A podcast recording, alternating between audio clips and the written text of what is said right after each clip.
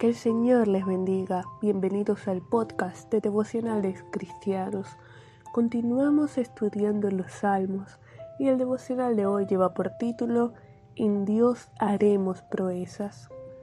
El pueblo de Israel estaba en guerra contra las naciones vecinas y lo que se puede inferir de los primeros versos del Salmo 60 es que iban perdiendo. Se sentían que habían sido desechados por Dios que el Señor usaba a sus enemigos para quebrantarlos y apelan a la misericordia divina. ¿Quién guía nuestros pasos sino tú, Señor? El pueblo clama, pide socorro, pues ha entendido que con sus fuerzas no puede hacerle frente a la situación.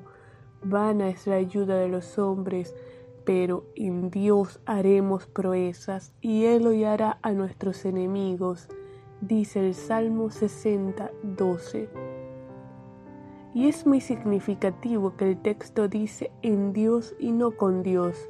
Es en el Señor, sumergidos en su presencia, con su poder, en su amor, bondad y misericordia que se consigue la victoria, en su tiempo y en su soberana providencia.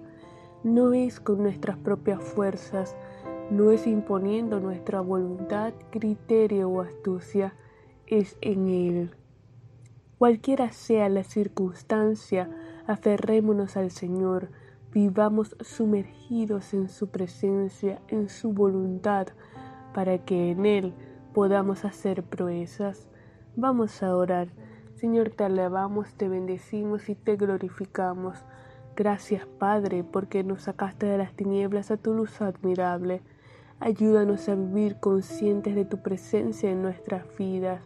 En el nombre de Jesús te lo pedimos, que podamos vivir en tu voluntad, en tu tiempo. En el nombre de Jesús, porque con nuestras propias fuerzas no podemos seguir adelante. Te necesitamos a ti, Señor. En el nombre de Jesús. Amén.